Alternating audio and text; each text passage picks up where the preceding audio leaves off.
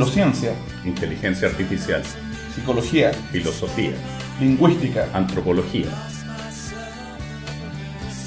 Podcaster.cl presenta Tercera Cultura, una pechanga cognitiva con un terremoto cultural. Con Remis Ramos y Ricardo Martínez. Bienvenidos al noveno episodio de Tercera Cultura acá en podcaster.cl. Ricardo, ¿cómo estamos? Muy bien, Remy. Después de una semana que no, no pude estar presente, volvemos a las pistas. Bueno, te, te echamos de menos efectivamente, pero bueno, es un gusto tenerte de vuelta acá en la casa estudio que, bueno, debemos decir que no estamos en nuestro lugar habitual, sino que estamos acá en la casa de una persona que veremos recién conociendo y tenemos, tuvimos una sintonía instantánea. ¿ya? Bueno, eh, estamos acá en la casa de Gonzalo Martínez, eh, arquitecto de profesión, ¿ya? dibujante por vocación y ahora también como profesión también. ¿Cu- cuán- ¿Hace cuántos años fue que diste este giro? Que algo de eso conversábamos cuando... Hace cinco años, o sea, yo ah, estoy publicando hace del año 87, pero 100% dedicado a esto hace cinco años. Bueno, buenas tardes, buenos días, buenas Y buenas noches, Así sí. dicen en los podcasts, ¿cierto? Sí, claro. Eh, muchas gracias por la invitación. Me siento halagado de que ustedes piensen que mi opinión pueda valer algo. Pero yo soy un seguidor del podcast y nos conocimos porque les escribí una nota, digamos, en, Sí. en, eh, unos comentarios en su, en su podcast. Bueno, se preguntarán ustedes, hemos tenido fonoaudiólogos, hemos tenido psicólogos, hemos entrevistado a lingüistas, hemos estado, digamos, con darwinistas en la evolución, etcétera, y algunos de ustedes se preguntarán por qué estamos conversando con un dibujante. ¿ya?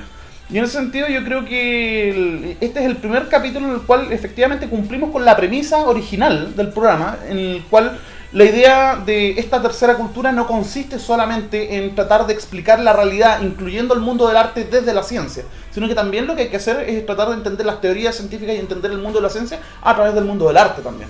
En el sentido de que no son mundos paralelos, digamos, que No tengan tengan que andar contacto, que claro. no tengan ningún contacto. Entonces, yo creo que precisamente con, con Gonzalo acá le estamos haciendo justicia a esta premisa de tratar de, de unir estos mundos, digamos, eh, y precisamente eh, lo hacemos, digamos, eh, a partir de un tema que va a ser el tema de, de esta sesión o de este episodio, que es la, no sé cómo decirlo en realidad, no sé si decir cómic, historieta, ¿cuál era el término? Narración gráfica. narración gráfica. El Scott McCloud utilizaba el término. ¿Cuál era el término que usaba McCloud? Que hablaba de arte secuencial. Arte secuencial. O sea, Claro, y también hablaba del arte invisible, que era... Porque arte secuencial entiendo que es el término que ocupa más bien Will Eisner, ¿no? Sí, sí, y también lo usa, también lo usa eh, MacLeod, pero es verdad, MacLeod le da el nombre de arte invisible, que es una, man- una hermosa manera de llamarlo, pero que a la hora de los cubos eh, es, más difícil, Es difícil de explicar. Claro. sí. Claro, es más difícil de explicar.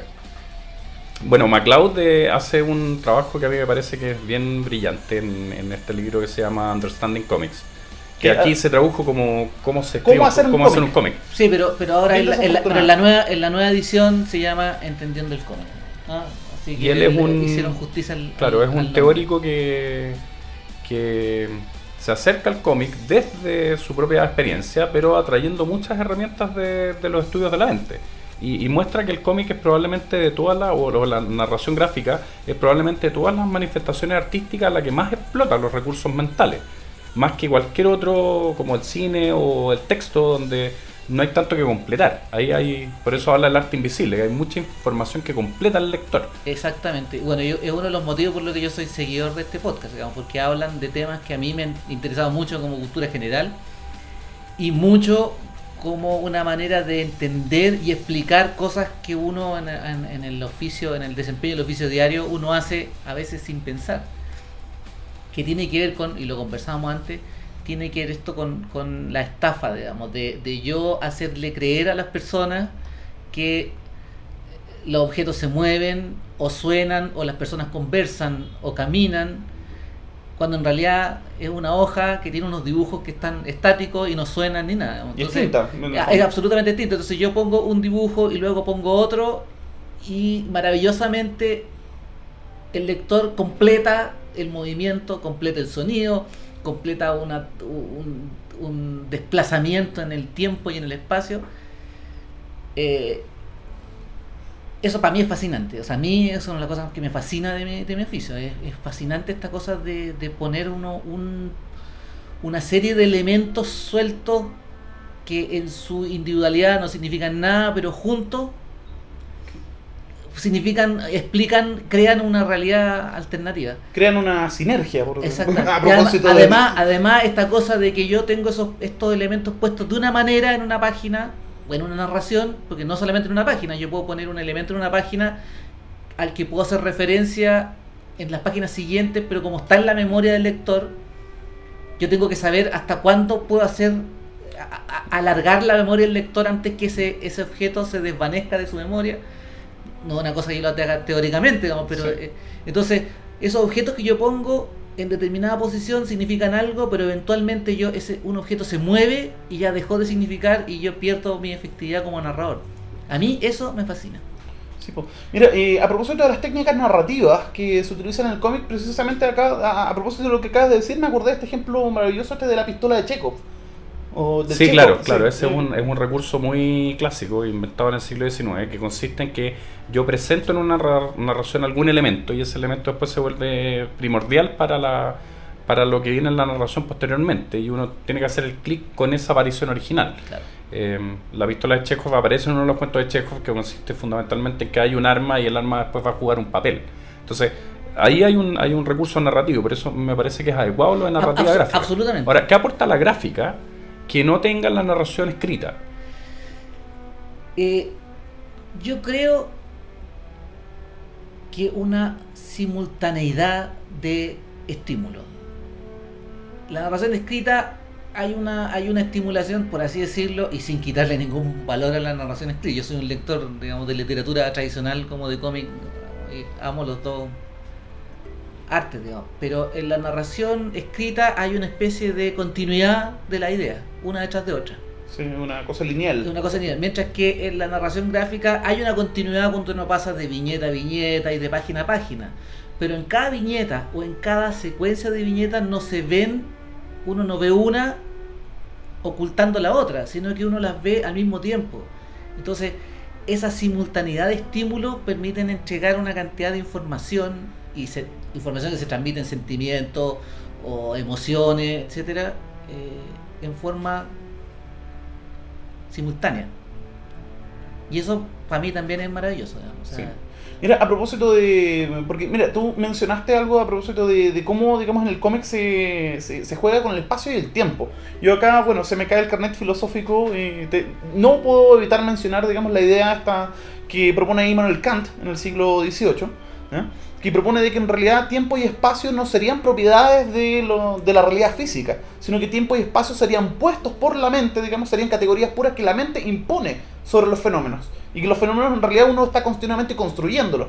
Y en el cómic precisamente se manifiesta esto de que eh, la información que te entrega el dibujo, que te entregan las palabras, es una unidad de información. Pero tú te armas todo este cuento, digamos, eh, precisamente en términos temporales y en términos espaciales. O sea, la viñeta te muestra, digamos, una foto de una escena, pero tú te representas la escena completa. La viñeta te. Cada viñeta te muestra un instante en el tiempo, pero tú aún así te creas el continuo. Y, y aún, y aún más complejo. A veces una viñeta, una sola viñeta, recrea un transcurso de tiempo. También. Mínimo, acotado porque uno no puede alargarse mucho, pero sí alguien entra por el lado izquierdo, porque nosotros leemos de izquierda a derecha, entra la viñeta, entra por una puerta en la viñeta y dice, hola papá, y el papá que está sentado en el, en el sillón dice, hola hijo, ¿cómo estás? Y ahí Ah, pasó un. y, y la mamá asoma la cabeza por la Mm. cocina y dice, hola, llegaste, está listo. Ahí pasó, pas- pasó sus buenos 30 segundos en una viñeta. O sea, una viñeta no es necesariamente un, un instante una- acotado. un, claro, un slice del tiempo, sino que puede ser una cosa. Y hay, hay gente, hay, hay genios de la historieta que logran, que hacen juego y malabares con el tiempo y el espacio, que es maravilloso. Que, que a mí me dejan, o sea, cómo juegan, cómo estafan nuevamente al lector haciéndole creer cosas que en realidad no existen. Claro, aprovechando también, también justamente el orden de, de lectura en que, en que aparece un globo Claro. eh, más a la derecha y después se va moviendo hacia la izquierda, uno los va leyendo y va pasando como en una... De hecho, podría haber una sola viñeta en una, en, Claro, en una página sí. y pasar muchas, muchas cosas. Sí, y ahí, y ahí es donde hasta donde uno estira el elástico sin que la cosa sea Sin que se corte. Claro, sin que se corte, sin que la cosa sea una estupidez, digamos. ¿Dónde- ¿En qué momento prefiero yo varias viñetas consecutivas Claro. a una sola viñeta, porque varias viñetas consecutivas tienen un ritmo distinto a una sola viñeta o una sola viñeta larga. Bueno, MacLeod pone todos esos Sí, ejemplos. Claro, a mí me gustaba mucho el ejemplo que MacLeod daba con, con- con las transiciones que ocurrían en el manga, en el manga japonés. Sí. donde uno de repente, no sé, está leyendo un, un manga sobre, no sé, Akira y se encuentra con que eh, parece una guía telefónica. Y ahí las viñetas pasan a una velocidad enorme, o sea, uno puede Sí. pasar página y página y página Sí. donde no hay ningún diálogo, donde se abre un ojo, se vuelve a cerrar, se vuelve a abrir. Sí. Y claro, uno no está muy acostumbrado a enfrentarse a ese tipo de lectura, uno tiene más bien una cuestión como más con- concentrada de información en un mismo yo, momento. Yo me imagino por un motivo industrial, ¿ah? o sea, los japoneses están acostumbrados a producir mucho más, produce, o sea, los dibujantes japoneses producen muchas páginas al mes, muchísimas, o sea, no...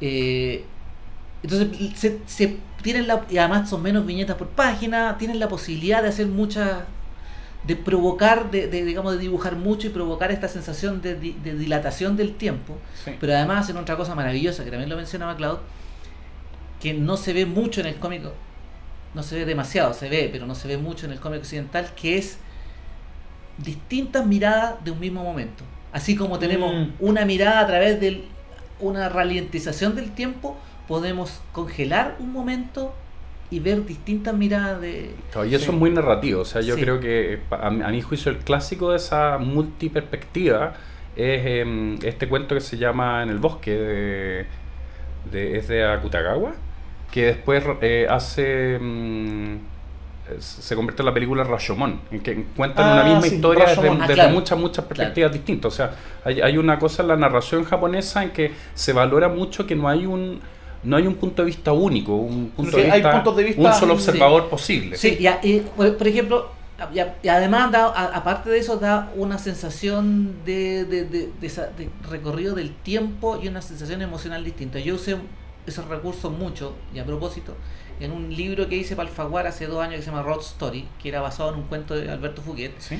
que era un cuento, cuando me lo ofrecieron hacer dije, bueno, el tiro, porque era un cuento en donde, entre comillas, no pasaba nada, digamos, no había acción, pasaban cosas, era un tipo que a los 30 años se daba cuenta que su vida no, no- había hecho nada en su vida y aprovechando un viaje a Estados Unidos, eh, revienta la tarjeta de crédito de la compañía para la que trabaja, que es la de su papá, arrienda un auto y se va a recorrer eh, eh, la frontera de Estados Unidos-México.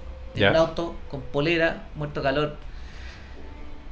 Eh, mencioné que había descubierto que su señora lo engañaba, mencioné eso. Entonces, en, ese momento de quiebre para él, entonces todo el cuento es lo que le pasa a él. digamos. O sea, yo Sí. puedo contar cuáles son los resortes, pero la- el corazón del cuento son sus reflexiones, Con sus estados son internos. su estado interno. Entonces, ¿cómo? Si yo dije, si logro contar esto, digamos, estoy en condiciones de contar cualquier cosa.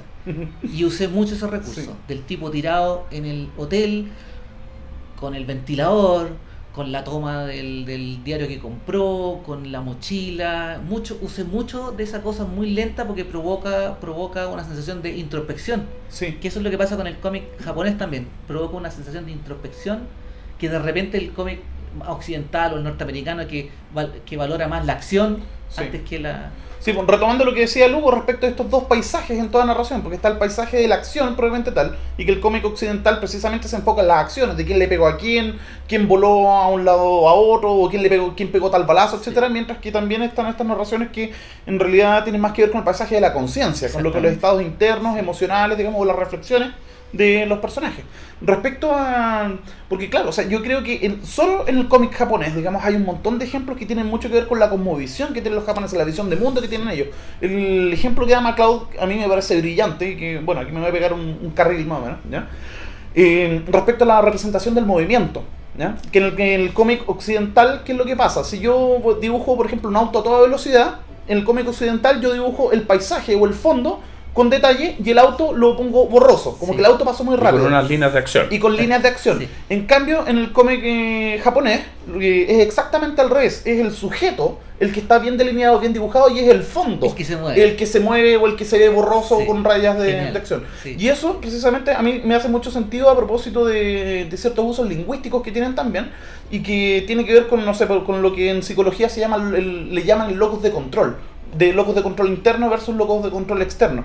Por ejemplo, en, no sé, pues, en francés dicen c'est la vie, así es la vida, ¿ya? En, los, los gringos dicen shit happens, nosotros decimos es lo que hay no ¿cachai? no? Sin embargo, la palabra japonesa para expresar esa misma, ese, ese mismo modismo, por Sí. decirlo así, los japoneses dicen shoganai, que significa, estrictamente significa yo no pude hacer nada al respecto. En el sentido que no es el mundo el que hizo que las cosas pasaran. Yo tengo un rol activo Claro. o tengo me cabe una responsabilidad en el estado de cosas. ¿Ya? Que es algo que la civilización occidental siempre tiende a omitir, las responsabilidades individuales, siempre se tienden a O sea, echarle la externalizar. al empedrado. Exacto. Sí. En cambio, el japonés precisamente tiene una cultura de que él es el responsable de lo que está pasando. Por lo mismo, bueno, son trabajólicos, etcétera, y Sí. se nota en el lenguaje y se nota en el cómic también, por el sentido que es el sujeto el que está ahí, digamos, onda claramente representado y es el fondo El que el que-. Qué interesante, mira. Sí. Oye, uno eh, nunca termina de aprender en ese programa. No, mi mamá. Oye, eh, ¿sabes qué? Eh, sobre lo de narración gráfica, a mí me gustaría que, que pudiéramos conversar un poco sobre, sobre cuáles son los recursos narrativos que tiene, que tiene la historieta, el cómico, o la narración gráfica. Lo que, o sea, yo no puedo, digamos, no puedo hacerlo ahora. Claro, eh, no hay que hacer un catastro, sí, pero... no, pero a ver. Tenemos los, los recursos, voy a, voy a pegar un carril porque los- no- nunca me he dedicado a... Hay un libro de Udo, de Udo Jacobsen que se llama eh, Leyendo cómics, que es muy bueno, que no sé si está disponible todavía, en donde hace ese catastro. Ya. Catastro, eh, catastro detallado de cada uno de los elementos. de los recursos Claro, narrativos. porque están los, están los recursos físicos, por así decirlo, y están los recursos eh, secuenciales. Nosotros tenemos, ¿no es cierto?, la, la viñeta, que la- el panel, bueno, yo voy a asu- asumir que eh, varias, no voy a explicar cada expresión porque está la viñeta, estamos, está la can- cierta cantidad de viñetas dentro de una página. Tenemos la página, tenemos el, eh, tenemos la, el, el libro completo. Tenemos los globos Mm. con los textos, tenemos los cartuchos que son explicativos o, o son o son la- los cartuchos que son estas, estos cuadraditos con texto que En la son parte de off. arriba. sí. Claro, en- o, O en cualquier abajo, parte, sí. sí. que son en off. Están eh, las onomatopeyas, Los blam, claro, paf. claro, eh, que son están lo- los efectos de, de, de movimiento, estas líneas cinéticas, o estas líneas que significan olor, o estas líneas que significan vibración. Hay O golpe, dolor, Claro, cosas de ese tipo. claro. exactamente. Eh, o la estrellita del dolor, ¿no es cierto? Mm. Ah, las cosas más cómicas, el serrucho que está serruchando, un, ah, la Sí. gente está roncando. Pero además de todos esos recursos, me pueden haber quedado algunos afuera, porque los globos tienen sus características, hay unos globos que gritan, otros globos Claro, que piensan. globos de pensamiento, Sí. claro. Mm. Eh, además está cómo se vinculan unos con otros, digamos. Cómo yo... eh, las transiciones de viñeta a viñeta que MacLeod las, las mencionó, digamos, de, de secuencia de, de- de dos situaciones continuas o de dos situaciones un poco más lejanas o situaciones distintas pero que tienen un sequitur, por así Sí. decirlo, que, que, que lo muestra MacLeod cuando un tipo, hay un primer plano, un tipo con un hacha te voy a matar y al siguiente hay un edificio visto por fuera y desde una de las ventanas se grita "¡Ah!". Son dos viñetas que no tienen nada que ver en ambiente ni en nada, pero sí el ojo, la, la mente, no el ojo, la mente la une en una situación. Y hay otras viñetas que la usan mucho los japoneses que no tienen nada que ver una con la Que otra. son las viñetas non sequitur. Claro. no sé. Que, que, Exacto. que permiten, permiten establecer ciertos estados de ánimo, establecer ciertas situaciones que, eh, muy poco concretas, pero a la vez muy, muy ricas.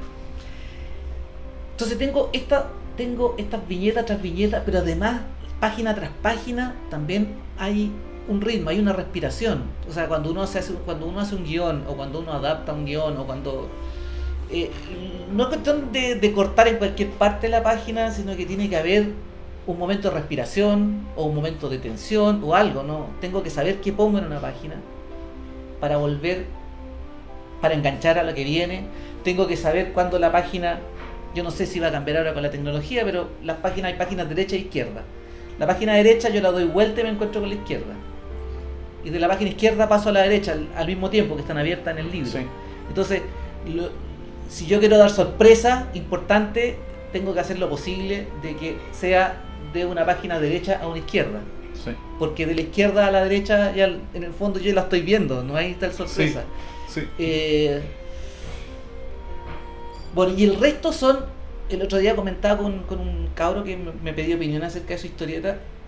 Yo le decía, uno tiene que ser un actor, que también uno tiene que ser un actor, digamos, porque uno tiene que dar na- la naturalidad, la naturalidad del gesto, ¿ah? porque también es narración, yo tengo que, tengo que saber narrar con la expresión, con la cara, si yo estoy cansado tengo este gesto, o- ah, independiente de que sea realista o, o, O sea, más icónico. o icónico, el gesto tiene que estar y hay que aprender a reconocer ese gesto. Entonces hay toda una cosa de, de- de- de representación de la realidad que ya eso ya tiene más que ver con otros con otros ámbitos del de, hay otra la ilustración o, o el, o el arte pictórico más realista también usa esos mismos recursos, pero en la historieta es súper importante porque yo tengo, no puedo dar señales falsas en relación a si alguien está cansado Sí. o alguien está feliz o alguien está agobiado. A no ser que el personaje esté deliberadamente mintiendo a propósito de- absolutamente, absolutamente. O sea, lo- lo- por, por un lado está la potencialidad de que uno está eh, ocupando muchos recursos comunicativos distintos. O Sí. sea, el texto y ahí distinguiendo entre el texto de Noff y lo que la- los personajes Sí. están diciendo en el mundo del Además, relato. además la relación del texto con la imagen. En la relación del texto con la imagen, Que, o sea. que- que allá hay todo,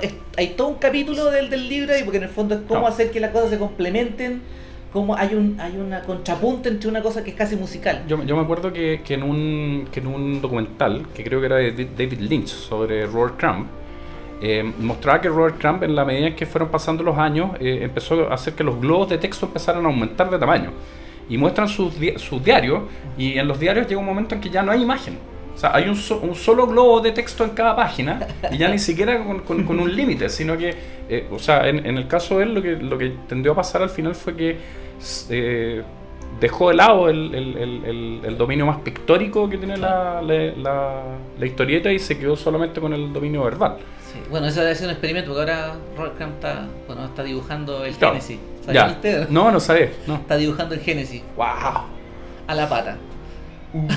Excelente. No, o sea, eh, notable yo- lo que yo- uno puede encontrar ahí. Bueno, vamos a hacer una breve pausa. Vamos con el- nuestro fricazo de la semana. Yo que creo que es- este es el fricazo más grande que hemos tirado. O sea, es tan Sí. fricazo que muy- mucha gente va a escuchar esta canción por primera vez. Sí, de, de hecho, sobre todo nuestros auditores más jóvenes. Pero bueno, vamos con un tema de nuestra bien amada Gloria Benavides. La gotita. La gotita, exacto. Antes del happening y antes de toda esta cosa, cuando era cantante de- durante la nueva ola. Claro. ¿no? Y este tema se llama, el- bueno, el nombre real del tema es Las películas tristes me hacen llorar. Pero este tema es un- conocido, digamos, por la gente ya de nuestra edad y más, como las caricaturas. Entonces vamos con Gloria Benavides acá en Tercera Cultura. Las caricaturas me hacen llorar.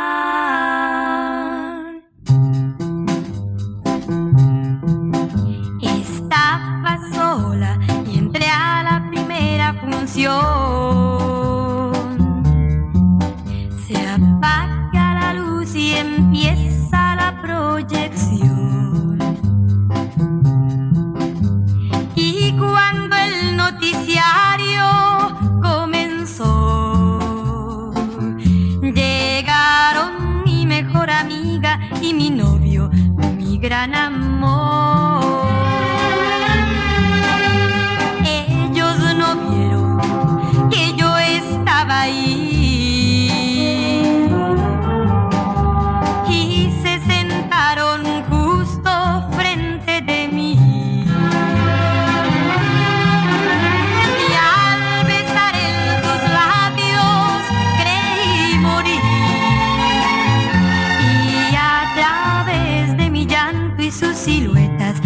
Pato Donald vi.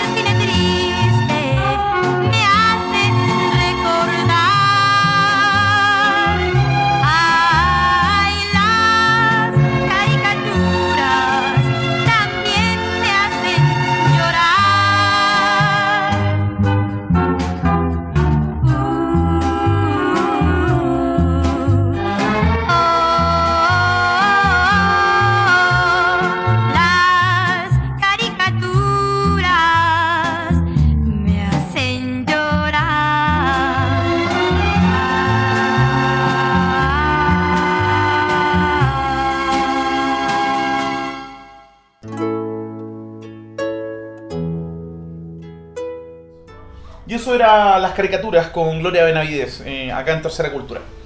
Bueno, tuvimos una larga pausa, nos tomamos unos cafecitos, eh, tomamos once y seguimos conversando de variados temas a propósito de esta relación que existe entre la ciencia cognitiva dura, por un lado, digamos, y el mundo del cómic, en el cual múltiples conexiones, y, y es un tema que podríamos estar, onda, no sé, onda, podríamos hacer un programa de tres horas al respecto y aún así se nos quedarían cosas en el tintero. Bueno, aparte de escribir un par de libros. De paso también. así. Claro, claro. Sí. Entonces, bueno, Ricardo.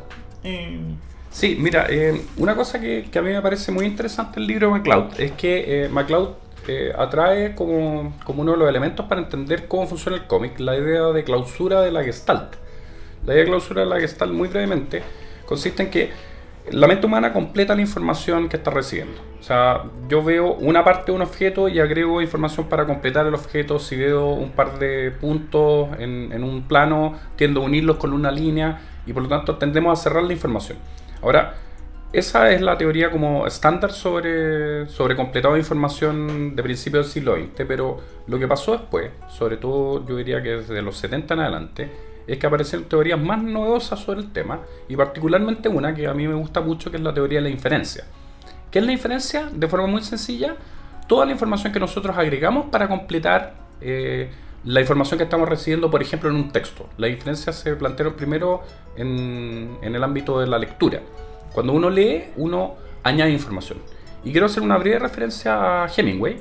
Hemingway creo que fue la primera persona que reflexionó sobre esto desde la literatura. Y él inventó una teoría que es la teoría del iceberg. Él decía que cuando uno eh, lee un cuento o escribe un cuento, en ese cuento hay una poca información que se presenta textualmente, pero hay, igual que un iceberg, el, no sé, 80 o 90% de lo que está pasando en la historia está por debajo, no está dicho. Ahora, yo creo particularmente que el cómic es de todas las artes la que tiene más iceberg, mucho más que, que- que los cuentos o las narraciones escritas. Claro, y en, y en dos niveles, ahora que lo pienso, ¿eh? Pues estoy aquí tratando de nadar a los perritos en el, en el océano de, la, de las ciencias cognitivas, y a dos niveles, porque por un lado está en la, la, la, la narración misma, el lenguaje mismo de la historieta, en donde efectivamente y definitivamente se usa la inferencia de forma... O sea, el, el cómic es inferencia. ¿Ya? El paso de una viñeta a otra, la, a- hacer creer que una cosa suena cuando en realidad no suena, o se mueve cuando en realidad no se mueve, etcétera Pero también, y aquí un cómic no es bueno solo porque consigue hacer eso, sino que además te permite inferir otra cosa que, aparte del vehículo, aparte del lenguaje, inferir de qué uno quiere hablar. Sí. Ah, o sea, yo, yo puedo hablar, puedo contar perfectamente que un auto va viajando por la ciudad, pero ¿qué estoy contándole al, al, al lector con eso? Y ahí hay una doble, aparte de hacerlo inferir acerca de lo que está ocurriendo en la página, tengo que hacerlo inferir, o el lector tiene que inferir, o yo tengo que ponerle los elementos para que el lector infiera qué es lo que estoy contando, qué sentimientos quiero entregar, qué emociones quiero provocar, qué, qué, qué elucubraciones, qué razonamientos, qué... ah, ¿Qué experiencia en ¿Qué, el fondo? exper- qué experiencia? Entonces, eh, eh, es una. Después de conversar con usted, veo que mi oficio se me hace cada vez más difícil. claro que son, tengo que trabajar en dos niveles. Uno, tengo que hacer inferir lo que está pasando, pero además de la acción. de la acción o no acción o lo que sea, pero además tengo que hacer inferir o provocar la inferencia en términos de lo que yo quiero finalmente transmitir. Para hacer arte para que mi arte tenga algún tipo de profundidad dramática, digamos, que no sea solamente la... La, la acción así como la- las historietas, las malas historietas o- de superhéroes. Claro, como una, una cosa o, o meramente descriptiva, digamos. Sí. Sabes que hay una, una teoría dentro de la teoría literaria o, o un, o un tópico que es el tópico de lo que se llama el temple ánimo. El temple ánimo es como la atmósfera o la, o la, la atmósfera psicológica que exuda una narración. Claro.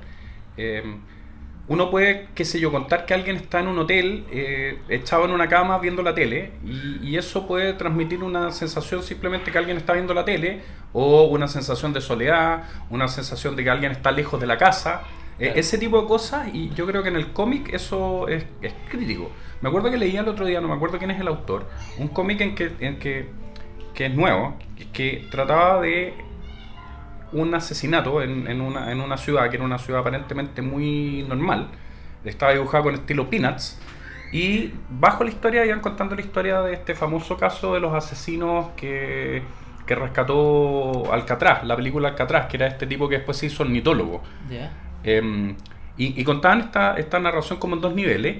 Y el tipo de dibujo era un tipo de dibujo Peanuts. Pero lo que ocurría era que todo era mucho más siniestro Claro. que, que lo que aparecía en los Peanuts. Eh, y claramente transmitía un temple de ánimo que, claro, quizás uno en una lectura como más superficial no, no alcanzaba a captar la, la- la complejidad psicológica que tenía la imagen. Pero en una segunda lectura uno se empezaba a dar cuenta que ahí había una cuestión que era bien como perturbadora de la, de la narración. Y eso es algo que yo creo que, que hace que un cómic sea un buen cómic también. Sí, definitivamente. O sea, conseguir, conseguir transmitir. Sí, hay, bueno, está. De esto da para otra conversación más larga. Está esta como obsesión por al, por, por, por conseguir la- el realismo máximo en el dibujo, lo que conversamos recién, Mm. cuando en realidad lo que uno tiene que conseguir es, es, es con- es conectarte con el lector y a veces, la mayoría de las veces, yo pienso, digamos, y Scott McCloud también lo piensa, la, la mayor conexión con el lector se consigue cuando el dibujo consigue una, una especie de equilibrio en su iconicidad, digamos. Sí. Y, y a veces pasa que, bueno, ya ven Mouse. Mouse con Art Spiegelman. Claro, Sí. Mouse consigue meternos todo su, todo su rollo, toda su angustia, todo su drama, con que quizás no lo hubiera conseguido con un dibujo realista Sí, con académico. personas. Con personas. O un, no importa, claro, o bueno, con ratones realistas es otra cosa, digamos, de lo- También, sí.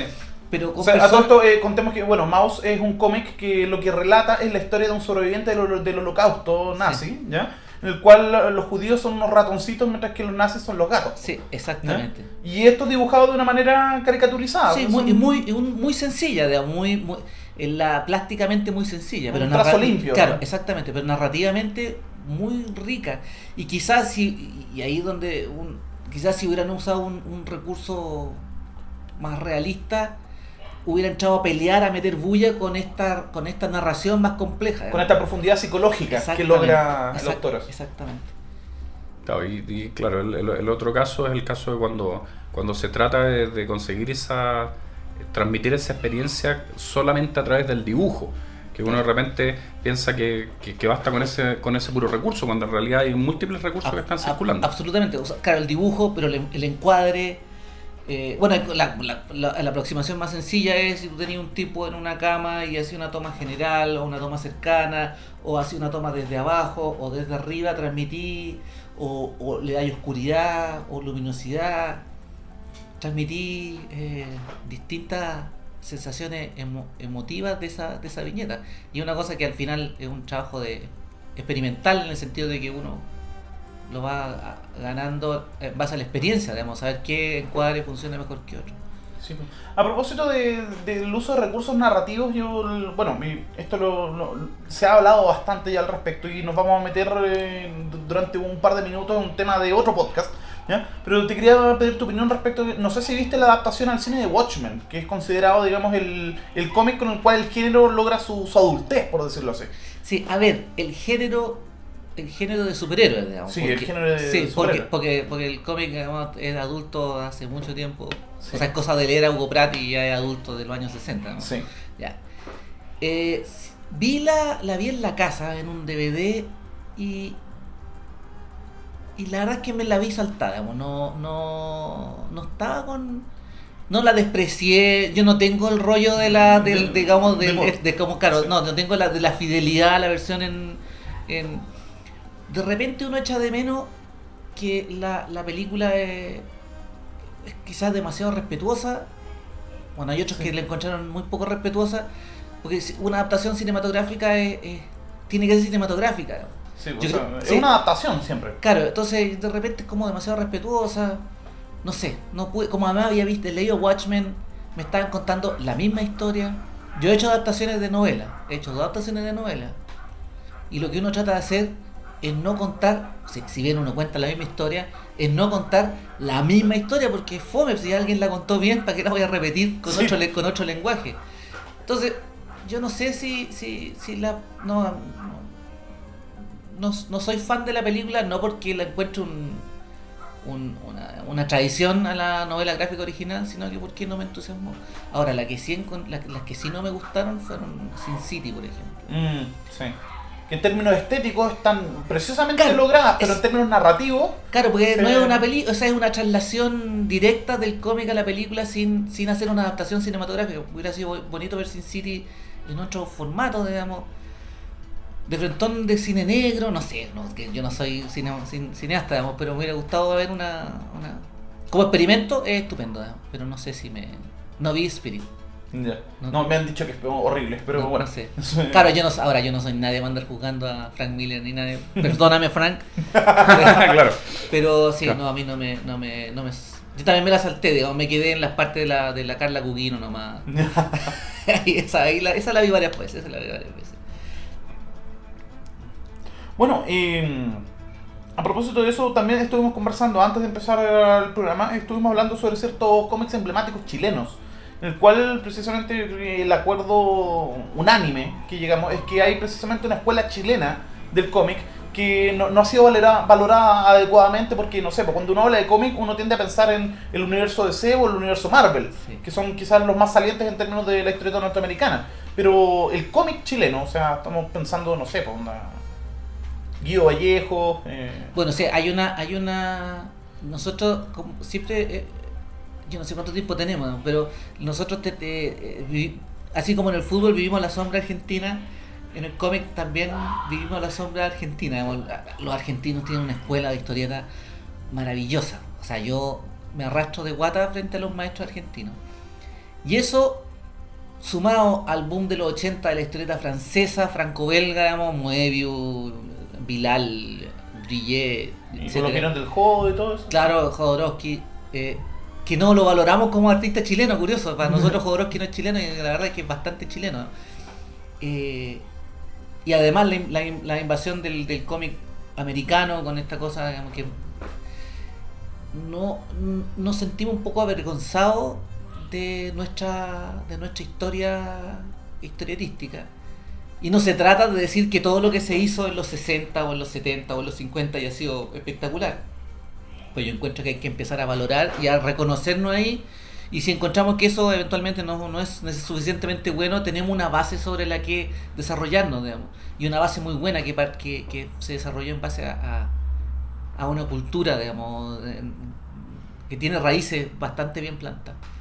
Yo quiero hablar de Temo Lobo, digamos, que todos estamos de acuerdo que Lobo es bueno. Yo Sí. les decía que en realidad nosotros no nos damos cuenta lo bueno que es. Sí. Claro. es increíblemente bueno y es tan bueno que no se nota. O sea, es tan bueno que uno lee, queda feliz y no alcanza a valorar todo el- toda la, la genialidad que hay detrás de la obra de Temo Lobo, tanto en su obra de ficción como de no ficción, de la cual ustedes son bastante fanáticos también. Sí, nosotros, nosotros eh, conversamos con Remis antes de, juntarnos contigo de, de todas estas estos como instructivos o, historias de, de objetos que uno se encontraba en los años 80 o fines de los 70 cuando había, qué sé yo, una empresa con la escuela. Y de repente uno le decían, ya, la historia del átomo, y uno veía quién era el autor y era Temo Lobo. Y era una cuestión realmente muy eh, como eh, absorbente. O sea, uno, uno caía en la historia y sentía que estaba casi leyendo a Mampato de nuevo. Cuando el tipo estaba haciendo básicamente una descripción de un de, de- de algún fenómeno del mundo para escolares. Claro. Y, O sea, era y- y tenía mucha, mucha, mucha habilidad.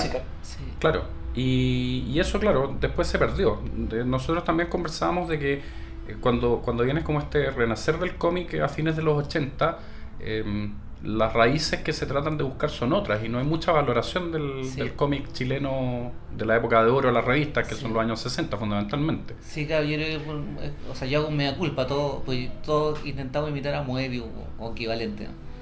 Claro, tenía que ver con eso, que queríamos, queríamos, estábamos en la adolescencia, queríamos copiarle a lo que se veía más brillante, digamos, hacer, nos, nos hacíamos el esfuerzo un poco más duro, un poco más complicado, de escarbar en nuestras raíces y ver qué había ahí ya construido para construir algo nuevo, por supuesto, desde ahí. Sí, bueno, Temo Lobo maneja a propósito de esto la capacidad de la, la capacidad maneja la inferencia de una manera brillante, brillante. Temo es- el otro día conversamos, Temo es un gran dibujante, pero es un guionista con permiso de la puta madre. ¿no? O sea, Sí. Temo tiene una capacidad de narrar, de decir lo que hay que decir. Y cuando digo decir, no digo texto, sino que de poner toda la información con ritmo, con es musical, es como escuchar, es como escuchar un buen tema de jazz, es leer una historieta. Y además, y además son muy profundos los tópicos que toca, tratándolos de una forma tan aparentemente infantil. Yo, yo recuerdo que eh, alcancé a comprar los últimos cuatro números de Mampato a fines de los años 70, creo que fue el 78 cuando dejó de editarse, números 412, 413, por ahí terminó. Y hubo una historia que se cortó, que era una historia que era la búsqueda del huevo de un, de un dinosaurio. Y pasaron muchos años hasta que Tem- Temo la, la- la terminó de contar. Y el final creo que es una de las cosas más brillantes que yo he leído en cómics en, en la historia, de todos los cómics que he leído. No, no he leído tanto tampoco, pero, Sí. pero era una cuestión en que había una reflexión sobre lo que era la humanidad, que era de, una, de un vuelo y una altura que, que uno pocas veces se encuentra. Y contado para niños que, no sé, tenían 10 años. Sí, sí. Bueno, una, una teoría que tengo, ya te- nos, nos fuimos para otra. Una, Sí. una, No, una- claro, no, pero... Sí, una genial. cosa, una co- hoy día me tocó dar una charla acerca de la, una novela que acabo de hacer que es Kiki H Detective, una novela gráfica que salir en noviembre. Entonces yo hablaba, estaba con un curso de, de- de niños de séptimo. Entonces yo les decía que yo pienso que, que no, no, no, no debiera existir, que, que la literatura infantil debiera ser hasta que el niño aprende a leer de corrido. Ahí hablemos de literatura infantil. Sí. De ahí para arriba es literatura nomás. O narrativa gráfica o lo que sea. Sí, o sea, Claro. la tensión entre la novela adulta y la novela adolescente. Claro, no, no, yo creo que yo creo que a los cabros chicos hay que, así como hace el temo, lo que pasa es que una cosa es cómo lo así, pero, Sí. pero, pero el contenido tiene que ser, no hay para qué aguarle los contenidos a los cabros Sí, chicos. Los cabros Que chicos lo que conversábamos, la primera vez que conversamos a propósito de que esta cosa que se llama cloud, de que una cosa, digamos, es el medio, Claro, es el lenguaje y otra cosa es el mensaje. sí. De que hay que tenerle fe no solo al mensaje que uno está comunicando, sino que el medio en sí mismo Sí, también, digamos, sí. no. O sea, la- el cómic, la historieta no tiene por qué ser algo para, para niños o algo para cabros chicos. No es un recurso pedagógico para hacer más entretenido el mensaje cuando el mensaje es fome. O claro. sea, hay que rescatar ambas cosas. Claro, el mensaje tiene que ser bueno también. Y el mensaje tiene que ser. Tiene que, Potente. Claro, tiene que ser potente, no hay para qué aguarlo. No, hay que ser. Y hay que ser exigente y los cabros reaccionan bien. Cuando uno es exigente con ellos, se lo se toman más en serio ellos mismos. ¿no? Son, eh, Sí. Pero desde ese punto de vista, entonces tú probablemente no tienes mucho gusto por, por las adaptaciones de, la- de los cuentos europeos por Disney. el. Porque Disney normalmente Sí, agúa los sí. contenidos. Que no es lo mismo que hacía Miyazaki. Sé que no estaba hablando de sí. cómics, sino que de animación. Sí, no, pero, sí, claro. Miyazaki cuando bueno, toma Heidi, claro, Heidi claro, tiene un volumen... Bueno, y la obra de Miyazaki, bueno, definitivamente. o yo sea, pienso- bueno, no es esta cajata, no Miyazaki, pero bueno, es no, lo no mismo. importa, pero yo, hablemos de Miyazaki, digamos, Claro. hablemos, hablemos de, de, de películas de Miyazaki que las puede ver un niño y las puede ver un adulto y se emocionan y, y vivencian y, y no hay ninguna diferencia en la calidad ni la altura de lo que están entregando. En Disney de repente el encanto va por otro lado y últimamente lo están consiguiendo con esta cosa, bueno, con Pixar, digamos. Con que- Pixar. bueno, o No, sea, pero Pixar Miyazaki suba a Disney. Claro. Sí. Ah, en Claro. último término. Claro, Mm. entonces que, que consiguen, digamos, capturar eh, ambas audiencias. Yo creo que por eso, porque se toman en serio, digamos, no hacen... Sí, yo no soy fan, quizás son, son cosas que se hicieron y quizás había que hacerlas en ese momento, eh, pero en realidad yo no nunca fui fan del, de la- del cine de Disney, excepto por la grandiosidad técnica, que es maravillosa, Sí. digamos, pero sí, no, bueno, la verdad es que Bambi muriéndose, digamos, la mamá de Bambi que más eh, tiene su... tiene, Claro. tiene- tiene su intensidad, digamos. El- eso, ya a propósito, otro, otro error que se comete en, el, en los cómics, y yo, yo creo que en, la, en el cómic adulto, de hecho, Rod Story es adulto, porque Ya. toca temática de adulto, un tipo que lo engaña a su señora, que, que ah, son temáticas con treintón. Y en esa y en Road Story hay, hay, hay, hay desnudo y hay sexo, porque ya es una cosa para adultos. De repente eh, se cometen errores de, de, de hacer, de creer que uno va a hacer una historia de adulto porque pone violencia o que porque pone sexo, digamos. cuando en realidad lo que estáis haciendo eh, es forzar algo. ¿sí? O sea, si, si la historia no es para adultos, no, es- no va a ser nunca para adultos aunque pongáis mil minas en pelota. digamos, ¿no? Sí, pues. Claro, hay que pensar que hoy día ya tampoco hay tanta diferencia en o sea, No, claro, adulto y adolescente Sí, buscan claro. un poco las mismas cosas. Exactamente. Yo siempre O sea, digo que Jingo y Morandé con compañía Claro, son lo mismo. es- estamos absolutamente. De repente podríamos hacer un esfuerzo por, por pasar la barrera a una cosa más. Eh, sí, yo ahí me, yo me pongo. No, no la, la palabra. ya- yo ahí yo pienso que hay que hacer un esfuerzo por buscar entretención así de divertida, o así de chispeante, o así de mujeres lindas, pero darle un poco a, hay que hay de que, sustancia. hay que hay que trabajar un poco Sí. más. De- No se trata de ponerse grave, pero hay que poner la inteligencia. ¿no? Claro, eh, y, y- y volviendo al, al- al tema como de la, de la historia en, en- en Chile, pues, yo tengo la impresión de que lo que pasaba a fines de los 80 era que era mucho hacer adulto por los temas que tenían que ver Sí. como con el cómic underground o con los desnudos. Sí. O sea, había mucha influencia. Era, que- claro, no sé. era, era forzar eso. Yo entiendo por qué, porque estábamos en la dictadura, ah, era una Obvio. manera de patalear, era una manera de, de- sí, pero efectivamente era un recurso fácil, facilista, de la que, de la que también caí yo, digamos, no, no- no estoy... Pero por otro lado, nuestro dominio del lenguaje tampoco era tan grande como para poder explorar otra, era lo que tenía, era la herramienta que teníamos, Sí. era la situación que teníamos, pero yo creo que ya hemos vivido harto, yo creo que ya tenemos que empezar a exigirnos, ¿ah? o sea, yo a la, a, a lo- uno tiene que exigirse. A propósito de la responsabilidad, estamos hablando de la responsabilidad en un momento aquí en el micrófono afuera. Claro, Afuera. uno, uno tiene que asumir responsabilidades de que lo que uno está haciendo va a ser publicado, va a ser impreso 500, 1000, 2000 veces, 3000 veces. ¿ah? Y uno tiene que asumir que lo que uno hizo mm, valga la pena esa toda esa cantidad de impresiones, que no sea papel perdido. digamos. Entonces es una es una exigencia que uno se tiene que poner que lo que uno entrega, digamos, tenga. Y no, no hablo de ponerse grave, ¿ah? pero sí ponerle calidad a la cuestión. Oye, eh, yo sé que con esto nos vamos a topar con otro podcast que nosotros admiramos mucho, que es desde el fin del mundo, que mañana van a hablar de lo mismo. Sí. Pero no podemos dejar de preguntarte por el proyecto Mochadik. El, me pi- de un proyecto que se llama eh, Blanco Experimental, que se ganó un fondo en libro, me pidieron participar con una cantidad de páginas, entre 6 y 10 páginas.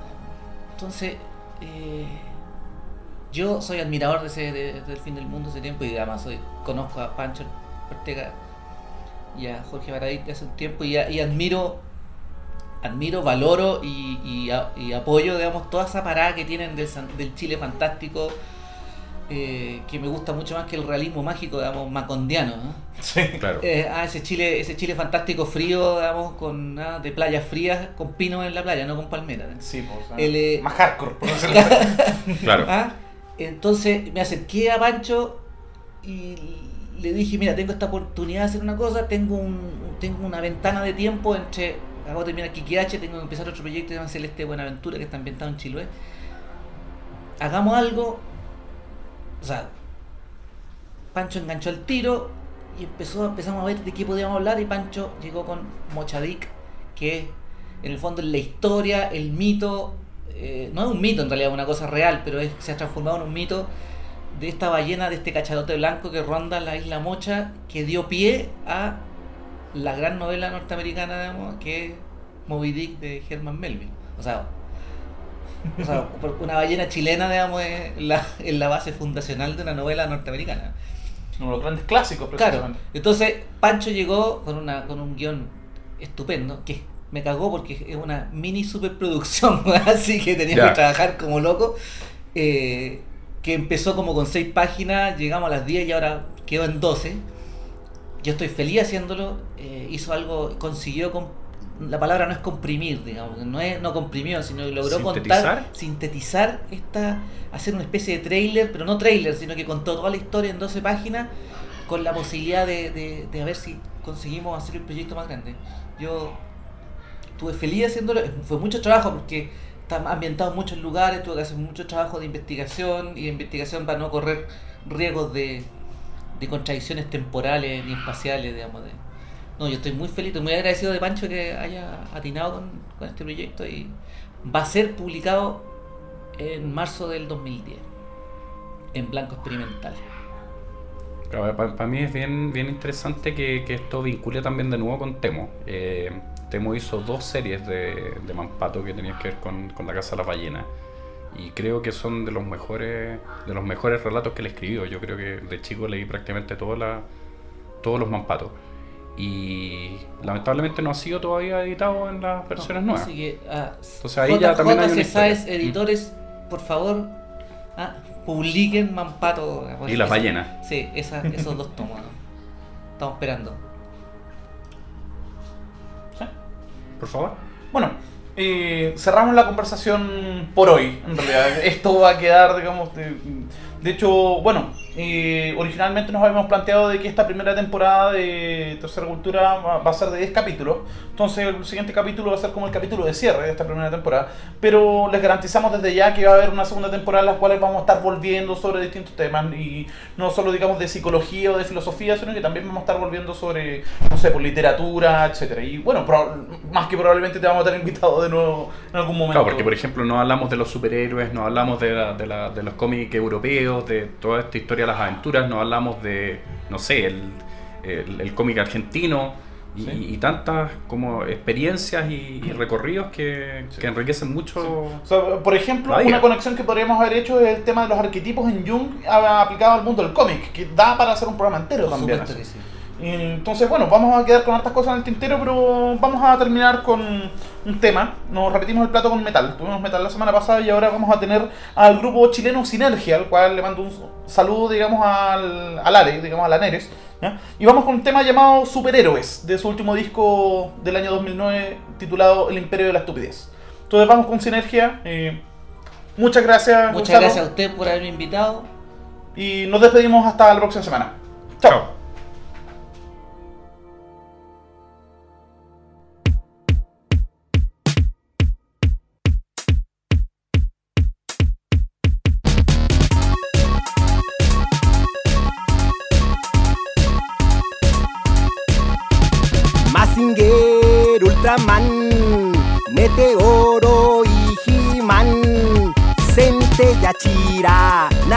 Chapulín, Goku Linterna Verde me pueden liberar. ¡Sáquenme de aquí! ¡Sáquenme de aquí! ¡Sáquenme de aquí! ¡Sáquenme de aquí! ¡Sáquenme de aquí! ¡Sáquenme de aquí! ¡Líbreme! Allá van. Iron Man,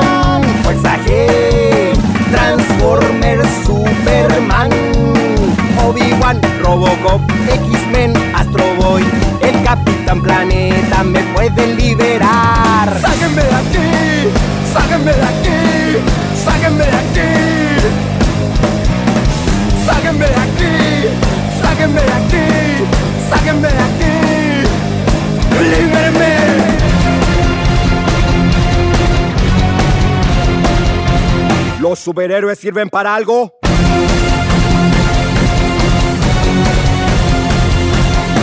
No.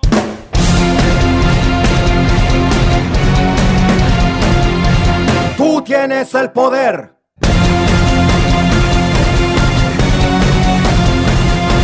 Confía en tu instinto.